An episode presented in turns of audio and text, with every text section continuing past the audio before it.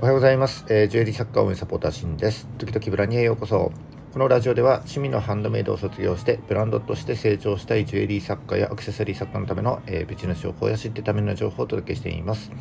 普段はジュエリースクールと全国のジュエリー作家さんが話せるような場としてオンラインサロンを運営しております。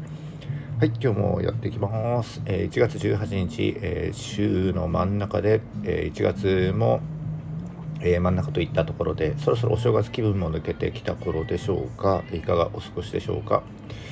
えーと、僕はインスタをやってるんですけども、えーと、先日よりですねインスタの、えー、投稿のやり方を変えました、えーと、これまではスライド中心だったんですけども、えー、と昨日からですねショート動画中心にしようかなと思って変えております、えー、このショート動画ですね昨年から、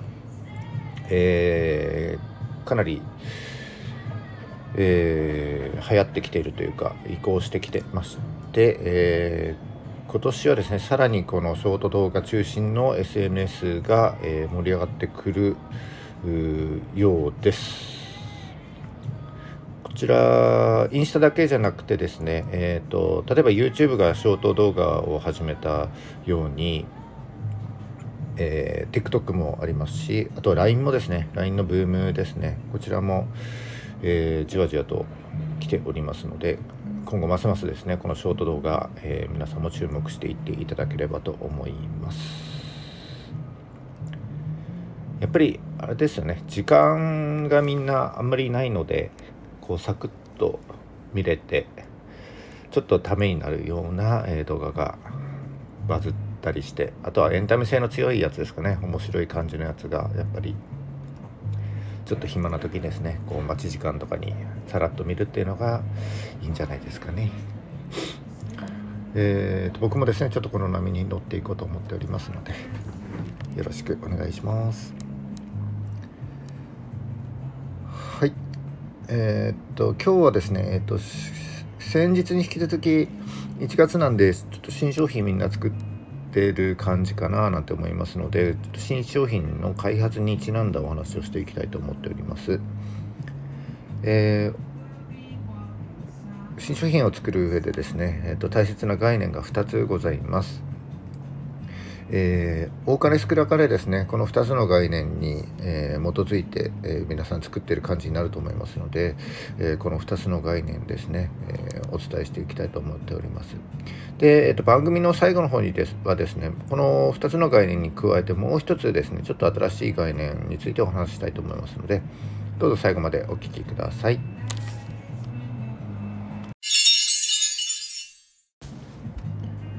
はい、えー、っと商品開発新商品作るにあたって、えー、大切な考え方2つの概念ですね、えー、それは何かというと、えプロダクトアウト、えそしてマーケットインでございます、えまあ聞いたことあるよという人はたくさんいると思うんですけども改めてちょっとですね深掘りしたいと思います。え、プロダクトアウト、え、というのは、うんと、作りたいものだったり、え、作れるものを中心に、え新商品を開発していく、えやり方概念になります。で一方マーケットインというのはすで、えーと、にある顧客あ商品の中から顧客の意見やニーズを、えー、元にですね、えー、新たに商品を開発するというような、えー、やり方になります。でこの2つのですね主な特徴とまあどっちがいいということもないのでメリットデメリット両方ございますのでそちらを解説したいと思います。えー、まずプロダクトアウトですね。えー、自分が持っている技術や強みだったりあるいはですね、えーと、ちょっと貴重な素材だったりですねそういったものを元に作っていくのがこのプロダクトアウトになります。おそらく作家さんの多くはこのプロダクトアウトになると思います、えー、そうですねあのファンがたくさんついているなっていう作家さんはもう作家さんの目利き一つで、えー、例えば天然石だったりえー、デザインだりですねそういったものが、えー、作った作家さんが作ったものなら何でもいいよなんていう方もファンの中にはねいるかもしれませんので、えー、そういった方もこのプロダクトアウトの中に含まれると思います。でプロダクトアウトのメリットとしては、え、技術や強みが活かせるということ、えー、ととこれまでにない商品が生み出せるということですかね。それからあと、えー、先ほどご、えー、あと後でご紹介するあのマーケットインと違って、えー、何が売れるかっていう調査をですね、えー、しなくて済むということですね。え自分の技術や強みそれから素材から、えデザインを考えて作るということですので、えー、あまりですねそのニーズの調査をしないでお金や時間をかけずにですねサクッと作れてしまうのがこちらのプロダクトアイテムになると思います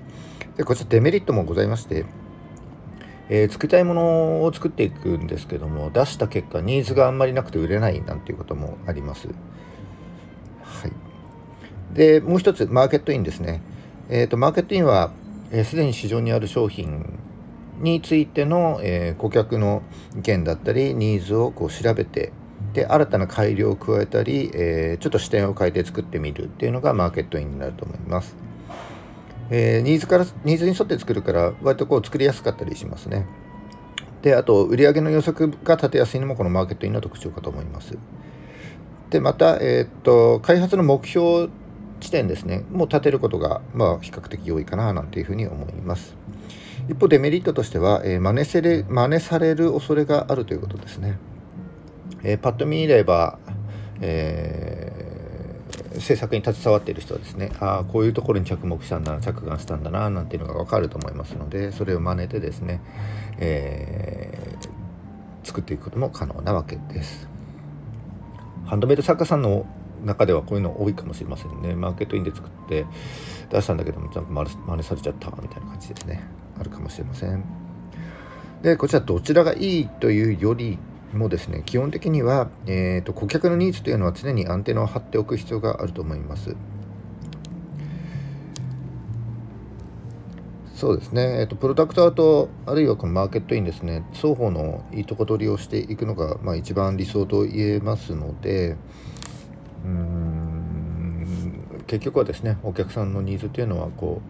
う知っておくべきかなというふうに思います。でただですね、えーと、お客さんがこう想像もできないような商品というのは、えー、マーケットインでは作れませんので想像もできないんだから商品がないわけですよね。だからこれはプロダクトアウトでしか作りようがありませんので、えー、そのためにも、えー、顧客のニーズにアンテナを張りつつ自分が得意とする分野だったり、えレアな素材だったりですね。そういったことは、え常にこう、えーなんでしょうねこう常に磨きつつたくさんのアイデアもですねこう温めておく必要があるかななんて思います。えー、さて、えっと、この2つの概念に加えてですね、えっと、最近では、えー、キーワードアウトという概念もあります。